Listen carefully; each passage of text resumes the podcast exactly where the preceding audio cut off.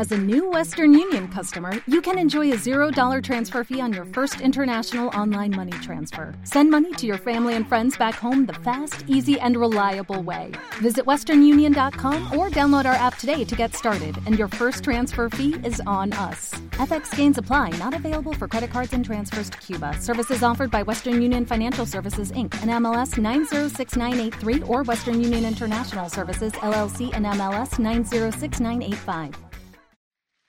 Yes. Vamos a mirar un texto en esta mañana. Bueno, en realidad vamos a mirar un par de textos que el Señor colocó en mi corazón. Y vamos a mirar Mateo capítulo 9.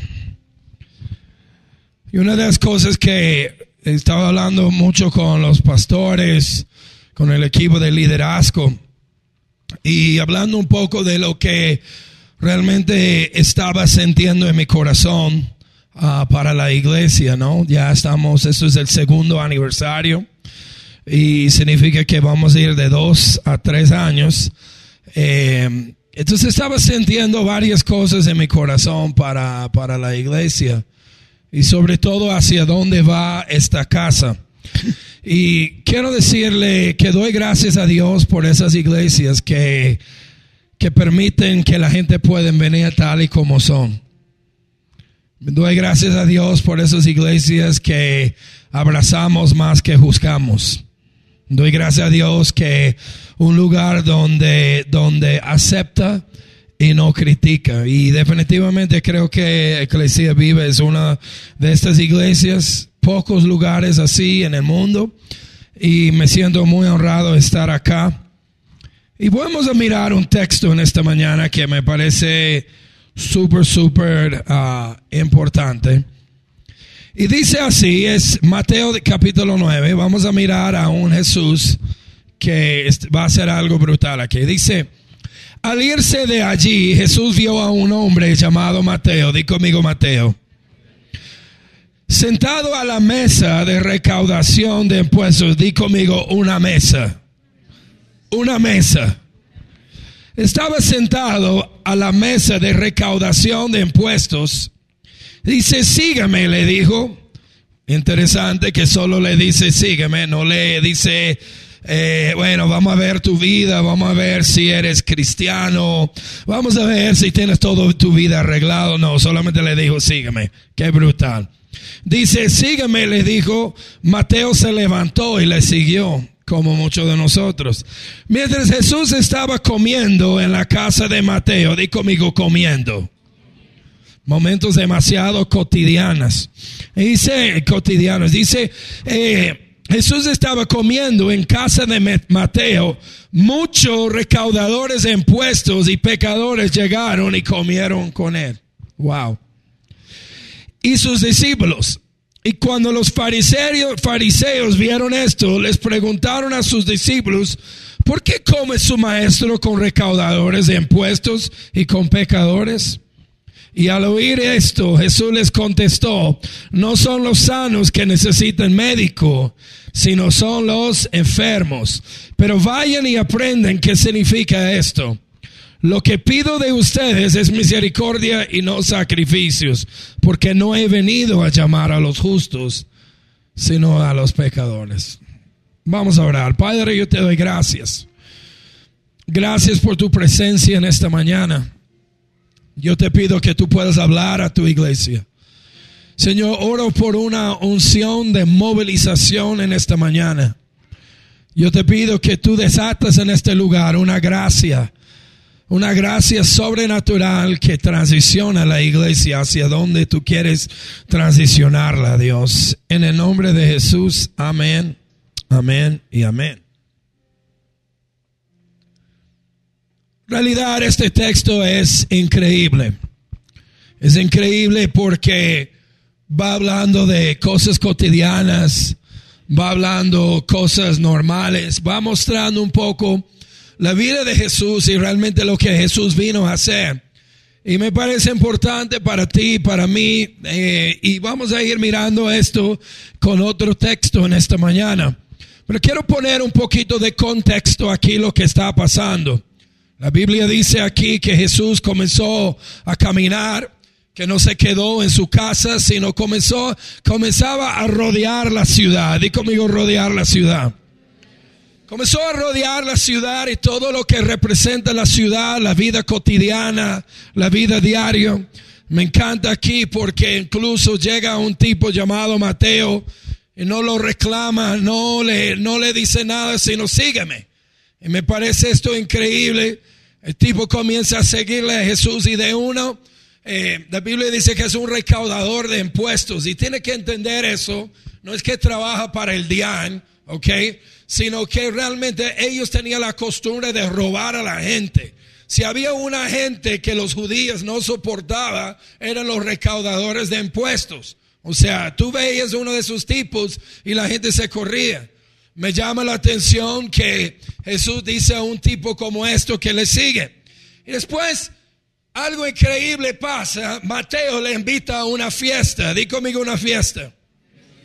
Jesús le, le llega a la casa a una fiesta, porque en realidad eso es lo que estaba pasando. Mateo comienza a invitar a todos sus amigos, a todos sus panas, sus parceros, que todos sus amigos que también son ladrones. Y le invitan a todo el mundo a la casa y todo el mundo está ahí sentado ahí y está Jesús comiendo con todos estos desgraciados. Ahora, quizás, quizás no tiene un gran significativo para ti porque quizás no entendemos cultura judía. No entendemos de por qué los fariseos vienen y se molestan cuando ven esto. Porque se sienten repugnados cuando ven esta situación. Hay algo bien interesante en esto. Estaba estudiando un poco el significativo de una mesa y la importancia de una mesa. Y en estas culturas, sentar en una mesa con una persona era señal de paz. Es decir, que si tú y yo comemos juntos, significa que hay paz entre nosotros. Eso es brutal, tiene que entender lo que está pasando aquí. Aquí viene Jesucristo, el Rey de Reyes, el Señor de Señores. Y Él viene y comienza a sentar con gente que simplemente no son la gente adecuada, no son las personas adecuadas. Y Jesús está aquí sentado con ellos, comiendo con ellos, teniendo una conversación con ellos, disfrutando con ellos, hablando de la vida con ellos. Y los fariseos se molestaron. Se molestaron porque ellos entendían claramente lo que él estaba comunicando. Más allá de lo que dice el texto, las implicaciones culturales eran mucho más fuertes. Porque ellos sabían que un hombre sano no tenía por qué estar sentado con un hombre que tiene defectos, que tiene errores, que tiene pecado. Y viene Jesús y les invita a una mesa, a sentar, a comer. Y es más, realidad, Jesús nos los invitó a la mesa. Fueron ellos que le invitó a Jesús a la mesa. Y esto es muy importante, porque cuando comenzaba a hablar de estos table talks, esas mesas, esas charlas sobre una mesa, tú ves a un Jesús hablando aquí con ellos. Los fariseos llegan molestos, pero en realidad están molestos específicamente por eso porque en esa cultura, cuando tú te sentabas con una persona a comer, literalmente era señal de que hay paz entre nosotros. Imagínate por un momento en una mesa, es la divinidad, es la expresión máxima de la perfección que hemos visto aquí en la tierra. Es la expresión de un hombre sin pecado, sin mancha, sin error. Pero mirando al otro lado de la mesa, hay otro paralelo y el otro paralelo aquí es que es la máxima expresión de suciedad, de problemas, de descalificación. Y sobre una mesa está la santidad de Dios enfrentando la descalificación del ser humano, todo en una mesa. Y tiene que entender esto, porque esto es brutal. Muchos enseñan que el Evangelio se trata de cómo tú vas a llegarle a Dios de cómo tú puedes tener un estilo de vida donde tú puedes algún momento alcanzar a Dios. Pero en realidad la Biblia dice que todos hemos pecado y todos hemos sido destituidos de la gloria de Dios. Y esta mesa Es una escena tan poderosa porque representa lo que Él quiere hacer con nosotros. Me ha dado cuenta de esto. El Evangelio no se trata de cómo tú te puedes llegar a Dios. El Evangelio se trata de cómo Dios te llegó a ti. No, no, no.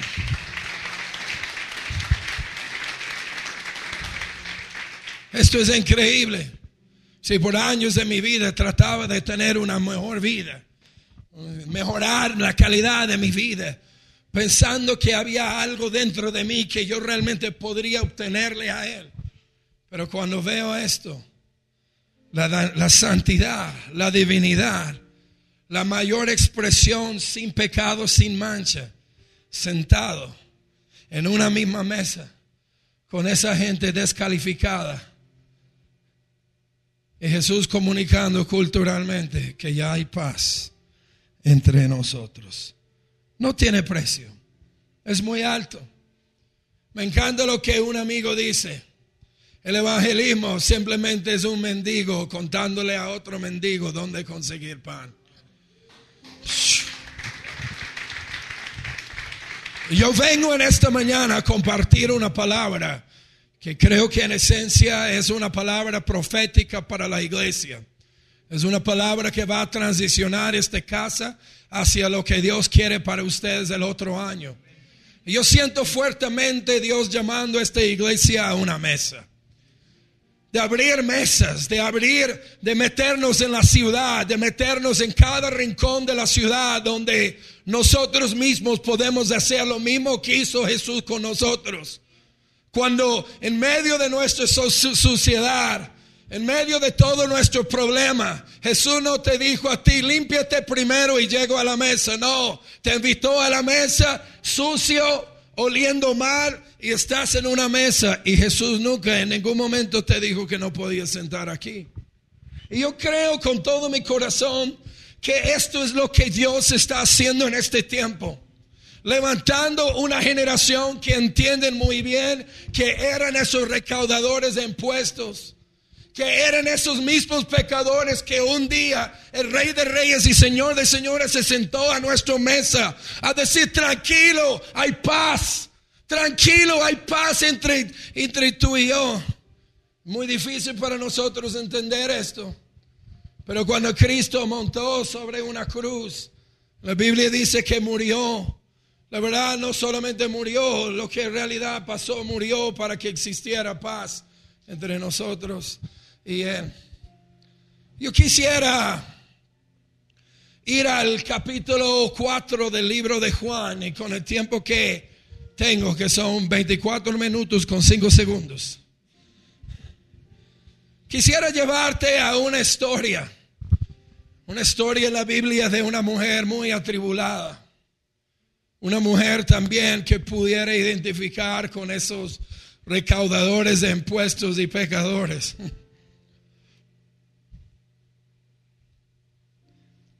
Hace como tres años, sí, más o menos como tres años, yo estaba yendo a Cartagena. Y casi siempre hay una iglesia que me invita a Cartagena, casi siempre en esas fechas de festivo donde siempre nombra los reinados, tiene los reinados ahí en Cartagena, ¿no? Entonces, ah, de hecho mi esposa siempre dice, no, yo sé para qué te vas a Cartagena todos los años en esa fecha. Entonces imagínate, ese día me pasó un milagro y me subieron a primera clase.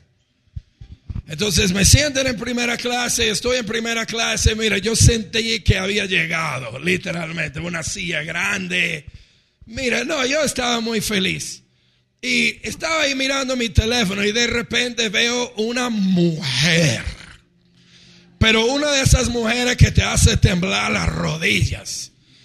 Una de esas mujeres que me tuve que llamar mi esposa de una vez. Amor, te extraño con todo mi corazón.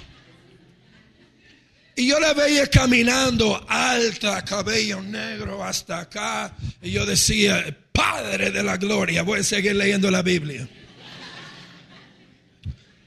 Y yo, Señor, por favor, que no se sienta a mi lado, Dios, eso es lo único que te pido en la vida. ¿Y tú puedes creer lo que pasó? Se sentó a mi lado. Y yo no, Señor, yo voy a poner mis ojos en la cruz, no voy a mirar a nada. Yo no, ni la voy a mirar. O sea, me siento de verdad, me, me hace temblar mirándola. Y yo, Padre, ok, me quedo aquí mirando. Y de repente, Señor, siento el Señor incomodarme. Jeff, ella me necesita. Habla con ella. No, no, no, no, no, Señor. No, no, no, no. Si ella quiere palabra, que vaya para una iglesia. Ella se tiene que ir a una iglesia porque eso es así. Y comencé a pensar en todo esto de mesas y la vida cotidiana y todo, como Jesús es mucho más conocido como un tocador de personas, mucho más como un predicador. De hecho, tú ves, 90% de los mensajes de Jesús surgen en momentos supernormales, frescos, cotidianos. Fui, fue caminando a una parte, encontró una persona, se armó una conversación y ¡boom! se desató la gloria de Dios. Yo, ya va, Señor, no, no me pongas en esto. Yo, de verdad, es muy linda, Señor. No, no, no, no puedo hablar con ella. Y además tengo que preparar mi mensaje. Me quedo ahí y el Señor seguía hablándole, diciéndome, háblale, háblale. yo, bueno, ok, le voy a hablar. Entonces, bueno, ¿cómo voy a arrancar una conversación aquí? Entonces miré mi iPhone. Yo, mm, ¿tienes iPhone? Me dijo, sí. Eh, Dios. Mm, ¿Te gusta? Mm, sí. ¿Es un iPhone nuevo? Sí. Dios mío, ¿qué estoy haciendo aquí? Y seguimos conversando, hablando, hablando, hablando, rompiendo el hielo. Y iba, no, yo soy de Estados Unidos. Yo, sí, me di cuenta, me di cuenta. no, en serio, o sea, íbamos arrancando una conversación, conversación y, y de pronto ella me preguntaba, mira, ¿y qué haces? No, imagínate, yo trabajo con jóvenes. No quería decir que soy pastor evangélico por la gloria de Jehová. Entonces, no, yo trabajo con jóvenes. A veces uno le da vergüenza decir eso, ¿no? A la gente, soy pastor. Entonces yo, no, no, no, yo trabajo con jóvenes, soy conferencista, coach. soy coach. Y bueno, iba hablando, eh, un amigo me dice, Jeff, te tienes que certificar como coach, porque coach suena mejor que pastor. Y bueno, no, soy coach y trabajo con jóvenes y todo ese tema. Ay, qué chévere, qué chévere. Y, y sí, de hecho, de hecho voy a Cartagena a dictar una conferencia, le dije. Porque, y mi esposa, mi esposa, mi esposa, mi esposa, siempre me echa broma que voy a Cartagena en los reinados porque quiero ver las mujeres. Ah, y yo, ¿y tú qué vas a hacer? Y me dice, voy a entregar la corona, soy la reina. Y yo, what? Oh my God, tú eres la reina. Sí, tú eres la reina, la reina de Colombia, la, la reina, la reina. Sí, y voy a entregar la corona. Y yo, oh my God. Yo no sé si una vez has tenido un momento, oh my God. Yo tuve un momento, oh my God, OMG. Dios mío, se me bajó la tensión. Yo con razón, Señor, tú me quieres dar fama, por eso. Y saqué mi teléfono, un selfie. Cuando saco mi teléfono no tenía pila. Yo sabía que tenía que traer ese cargador portátil. El Señor me dice, yo quiero que tú comiences a hablarle. Y en ese momento yo comencé a decirle, bueno, tú no me conoces, yo no te conozco, pero solo quiero decirte que Jesús te ama y quiere tener algo contigo. Iba predicándole y la muchacha todo tocadito. Me impactó mucho. Y quiero, quiero con este tiempo llevarte a una mujer que tuvo Tres momentos, oh my God. De hecho, este prédica se llama Oh my God. OMG, ¿ok? Juan capítulo 4 habla de una mujer. Dice que es una mujer muy atribulada. Dice que Jesús tenía que pasar por una cierta ciudad y cuando llegaba a esa ciudad, él llegaba a un pozo porque iba a sacar agua. Lo que dice la Biblia es que esta mujer llegó también a sacar agua. Entonces ocurre toda esta situación alrededor de sacar agua y tiene que entender agua para ellos era algo muy cotidiano, muy básico. Tú necesitabas agua para vivir. Ir al pozo a, sacar agua era algo que tú tenías que hacer todos los días. Entonces esta mujer va y comienza a sacar agua. Jesús llega y comienza a tener una conversación con ella. De una vez ella se da cuenta, mira, yo soy de Samaria, tú eres de Judea, tú eres un judío, tú y yo no podemos hablar, ¿sabes? Porque entre judíos y samaritanos había problemas, era como paisa y rolo. Sí, es muy difícil que se, o sea, se pueden llevar bien de vez en cuando, pero tiene que ser un milagro, ¿no? Entonces, están, ella sabe, percibe todo esto por el acento y mm, entonces está como todo un momento incómodo. Jesús comienza a hablarle, ¿será que me puedes dar de tomar? Y ya va. Jesús comienza, ella comienza a decirle, mira, eh, tú sabes que tú, yo soy mujer y soy de Samaria y tú sabes, entre nosotros no deberíamos estar hablando ahorita. De repente ella tuvo su primer momento, oh my God. Su primer momento, oh my God, es ¿por qué me estás hablando? Ahora, yo no sé si te ha pasado a ti que vas a una parte, vas caminando a un lugar y de repente alguien comienza a hablarte que como es como, Dios mío, oh my God, ¿por qué me estás hablando? ¿Sabe? Todos tienen un primo raro en la familia. Esto más los muchachos lo entienden mejor, pero imagínate que, tienes un primo, es como el, el, raro del colegio, pero es tu primo y tú eres toda la, o sea, yo soy la superestrella del colegio. Y prima, prima, prima. Y oh my God, Dios mío, ¿por qué me estás? Por favor, haz que se aleje de mí. Entonces lo primero que pasa a esta mujer es que tiene su momento, oh my God. Y de repente esta conversación y Jesús comienza a decirle, imagínate, imagínate que si yo pudiera darte lo que tengo y todo un momento muy casual, de repente comience a, a convertir en un momento como un poco profundo, ¿no? Porque el segundo momento, oh my God, que comienza a tener es Jesús comienza a decirle cosas. Mira, eh, yo quisiera darte del agua que tengo y no sé qué, no sé qué. Y de repente Jesús dice, mira que tienes cinco maridos y el que tiene ahorita no es suyo. Y tiene su segundo momento, oh my God, y viene y dice, ¿cómo sabes tanto de mí? Yo me entiendo esto. Me ha pasado mucho en conversaciones sobre una mesa, donde comienza a arrancar una conversación muy casual y de repente Dios comienza a poner en mi corazón cosas muy profundas de la gente. A veces en un abrazo una palabra profética, profecía, pero de repente la mujer es como, ok, ya, un momento, oh my God, ¿por qué me estás hablando? Pero ahora viene la mujer y dice, um, hmm, ¿de dónde me conoces? Yo no sé si te ha pasado a ti una vez cuando vienes aquí a un lugar como este, una iglesia, y nunca has venido acá. Y el pastor cuando comienza a hablar, comienza a hablar de cosas de tu vida como pareciera que, ha, que ha caminado contigo los últimos dos años. Dice, oh my God, ya va, un momento, ¿de dónde me conoces? Me encanta lo, que dice Jesús aquí. Dice, ven y a llamar a tu esposo. Dile que vuelve acá, le dijo Jesús. Ella dice, no tengo esposo. Hubieras dicho que no tienes esposo, en que es cierto que has tenido cinco, o sea, J-Lo. Eh, estaba hablando con J-Lo, el que lo agarró, lo agarró. Espero que nunca me tengo que enfrentar con J-Lo. Tendría que pedirle perdón. Y ahora que tienes no es tu esposo. En esto has dicho la verdad. Señor, me doy cuenta que eres profeta. Es verdad, en serio.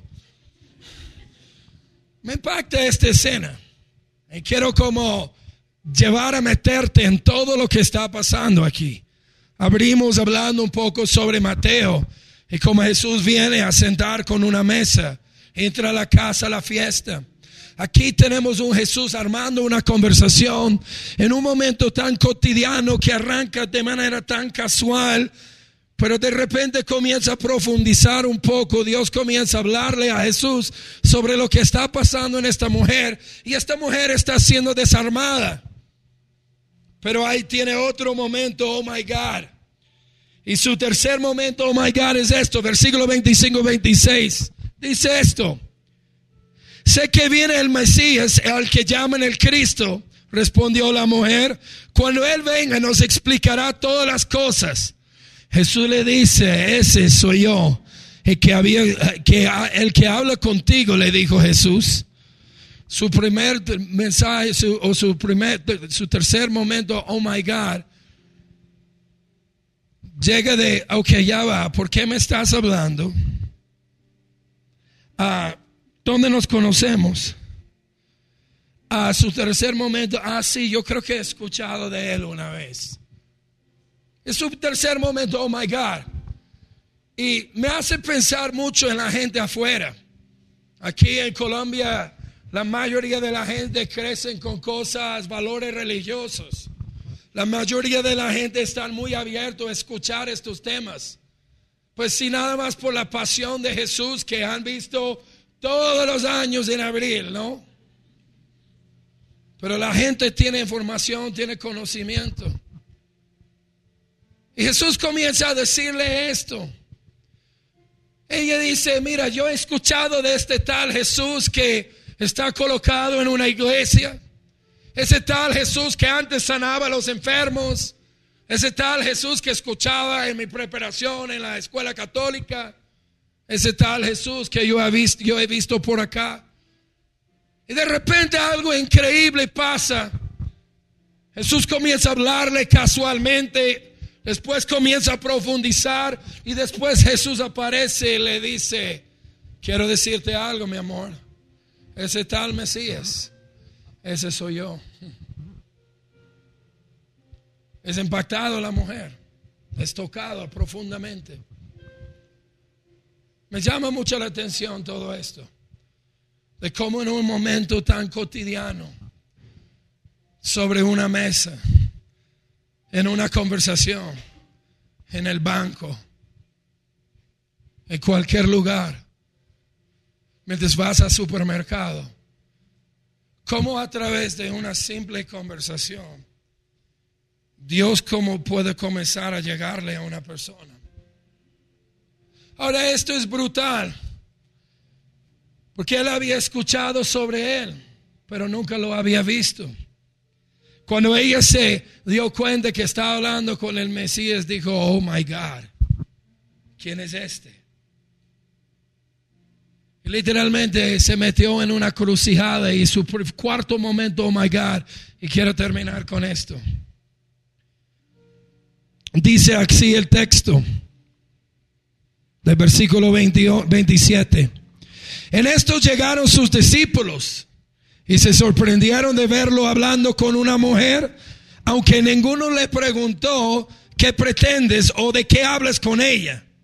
Pero pasa algo aquí.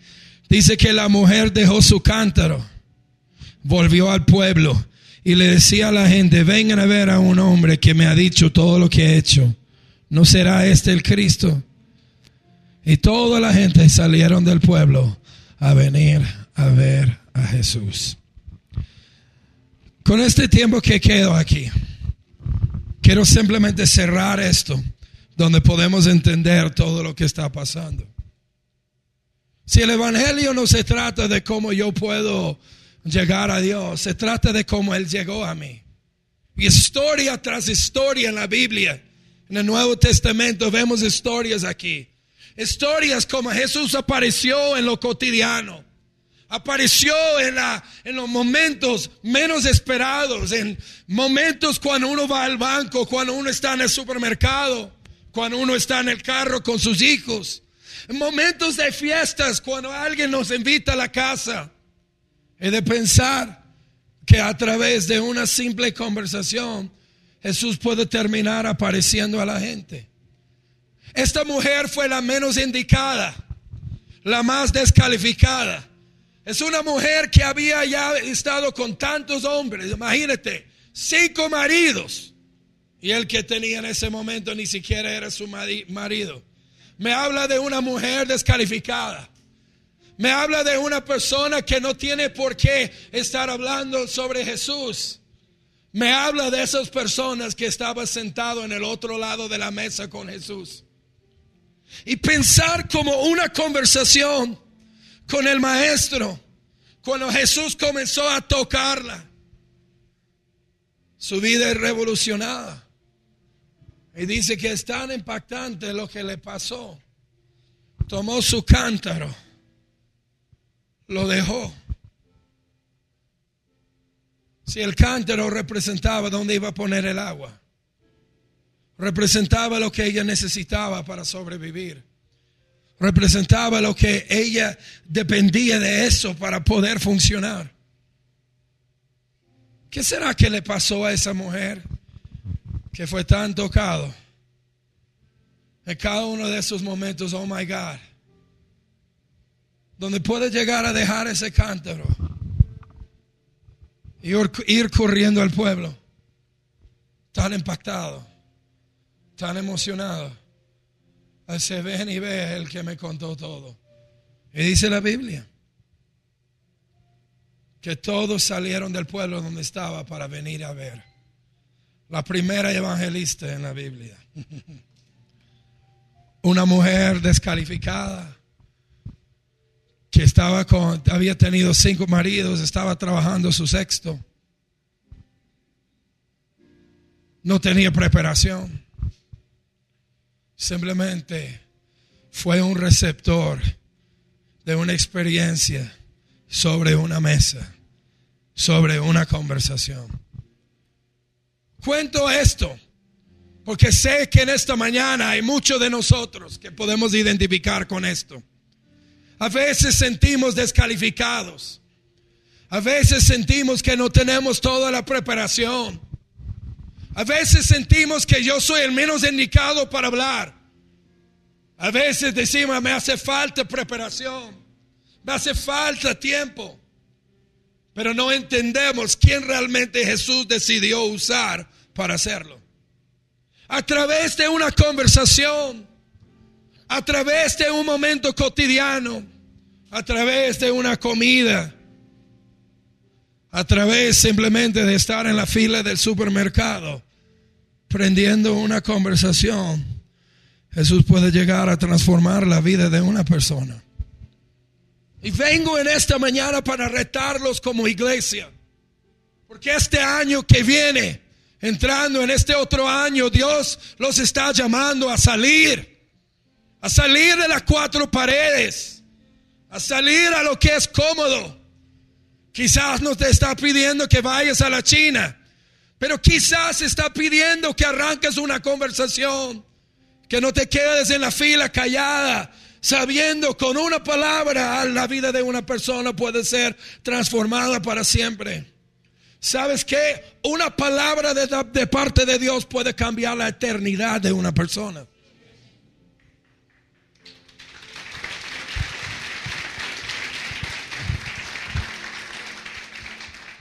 ¿Y sabe la estrategia de evangelismo de esta mujer? Ven y véalo. Ven. Ven para que, ven para que tú lo ves. No era, hermana, te voy a decir algo. Solo Cristo puede salvar tu vida. No dijo eso. Lo único que pasó, mira la secuencia. En medio de una conversación, Jesús le habla. Le toca profundamente. Se da cuenta que Él es el Mesías. Se enloquece. Sale de la ciudad corriendo Ven a ver un hombre que me contó todo lo que necesitaba saber sobre la vida. ¿Sabe? Yo me siento a veces como esa mujer. Yo me siento como el descalificado. Yo siento que a veces tengo luchas en mi vida como yo no soy el que debería hablar.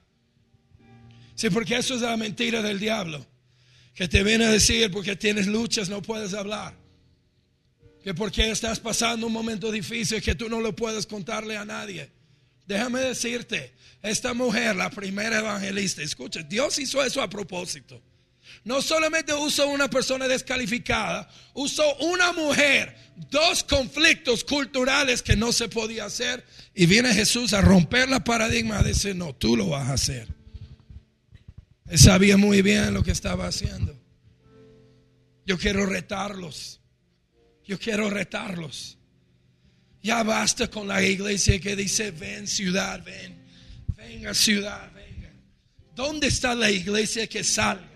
¿Dónde está la iglesia que se mete en la parte de afuera, en, los rincones de la sociedad? ¿Dónde está la iglesia que es capaz de armar como una conversación en un café abajo de su trabajo? Hace poco estaba hablando con una mujer que nadie nunca venga a la iglesia, es abogada. Yo, ¿tiene un café al lado? Sí. Hay un café, hay un Starbucks abajo donde trabajo. ¿Y por qué no armas una conversación sobre una mesa en ese Starbucks y invitan a todos tus amigos abogados. Después de haber hecho tres veces, tenía 25 abogados abajo, todo su bufete de abogados ahí abajo, teniendo una conversación sobre Jesús.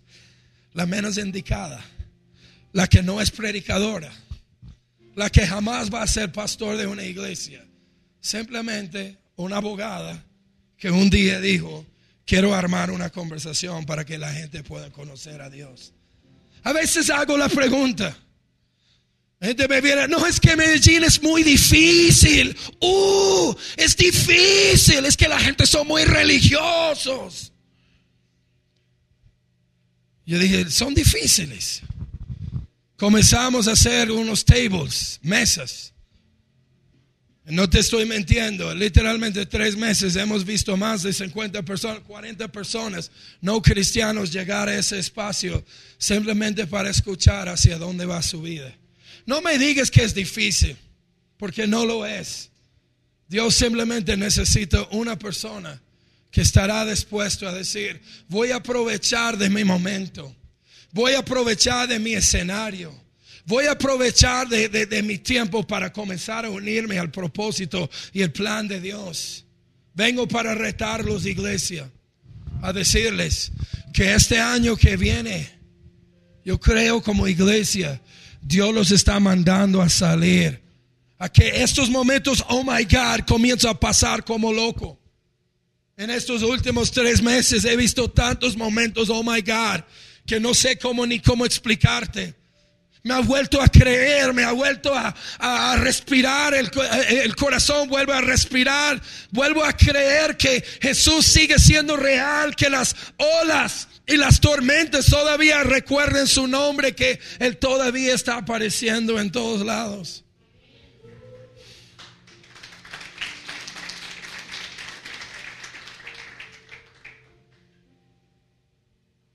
Es increíble lo que pasa.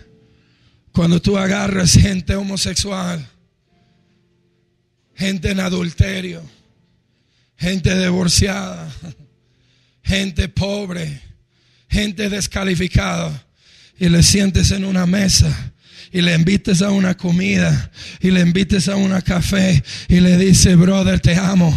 Solo quiero que sepas que Dios te ama. Tú no te imaginas lo que pasa en el corazón de la gente. Yo no estoy pidiendo que tú seas un predicador. No te estoy pidiendo que tú salgas a ser misionero. Simplemente estoy pidiendo que seas un amigo que arranca una conversación.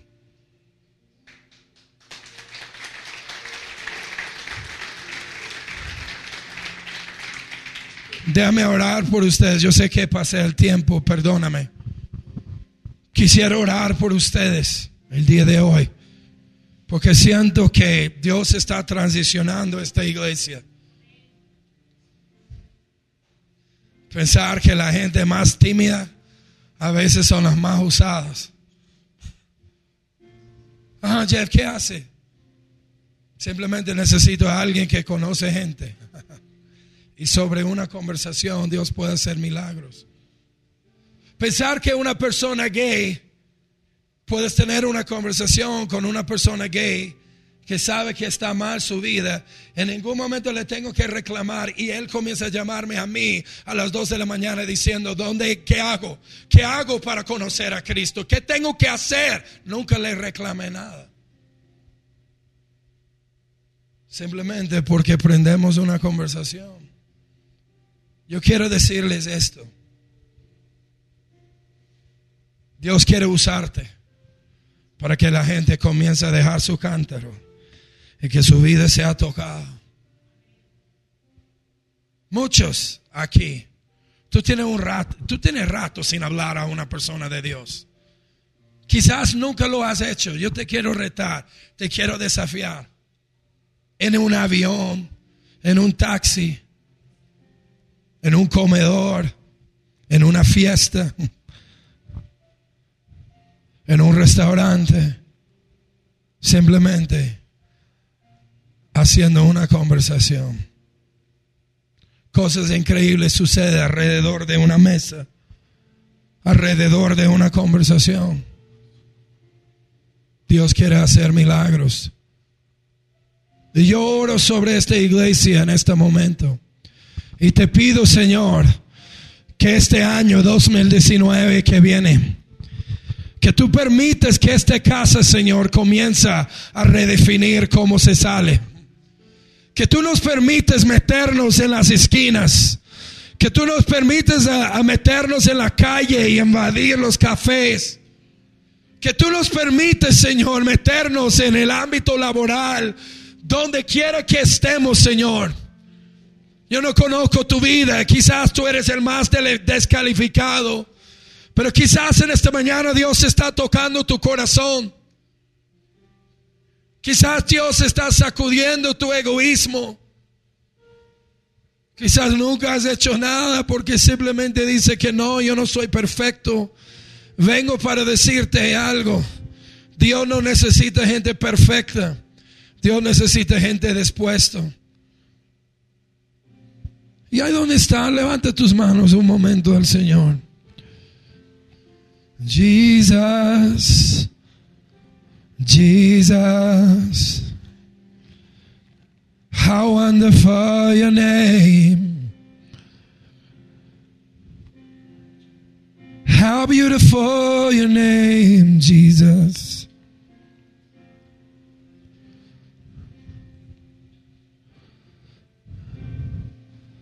Cuán hermoso es tu nombre. Un día Jesús se sentó conmigo en la mesa.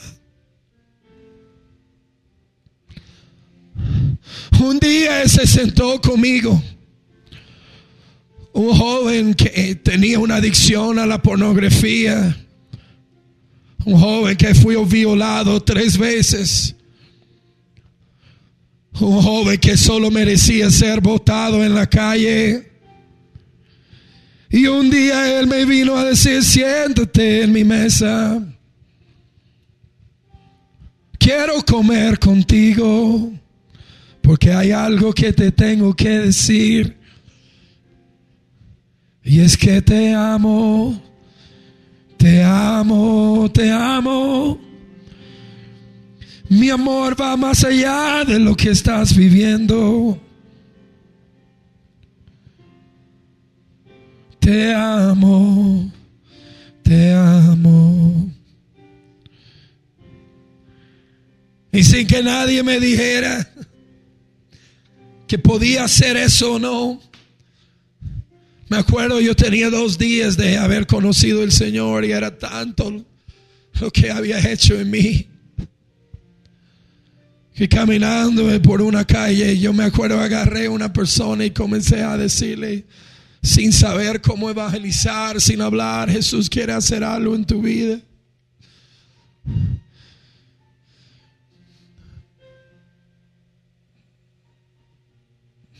Perdónanos, Señor, porque hemos sido multitudes. Solo los que vienen para la comida. Pero cuando viene la hora de repartir comida, hay muchos que se desaparecen. Y siento Dios te está diciendo, Eclesia vive 2019, yo les estoy llamando a repartir comida. Yo estoy llamándolos a repartir comida. Un mendigo contándole a otro mendigo dónde conseguir pan. Mi vida no es la misma, mi vida ha sido cambiado, oh Dios.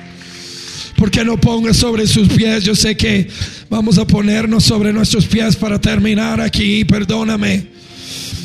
Y levanta tus manos un momento. Si cuando levantamos nuestras manos es una manera de decirle a Dios, yo me rindo, yo me rindo, yo me rindo.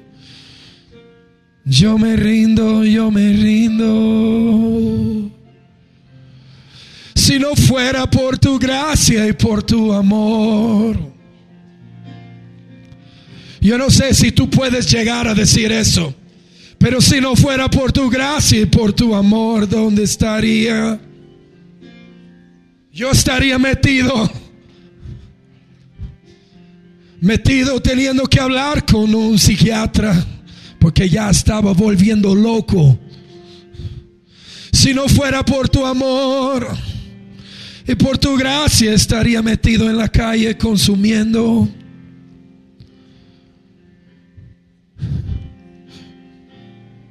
Tú me rescataste, Señor. ¿Cómo no decirle a la gente? Yo sé dónde conseguir pan.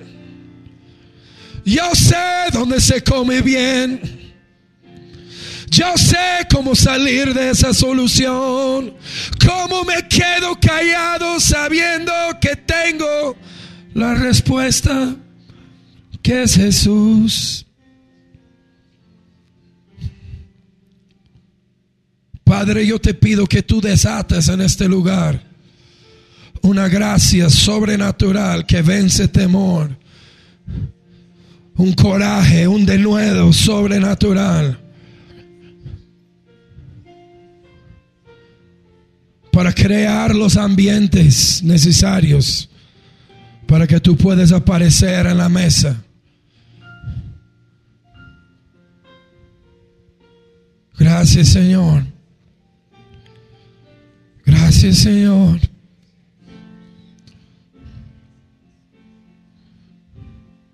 Gracias, Señor.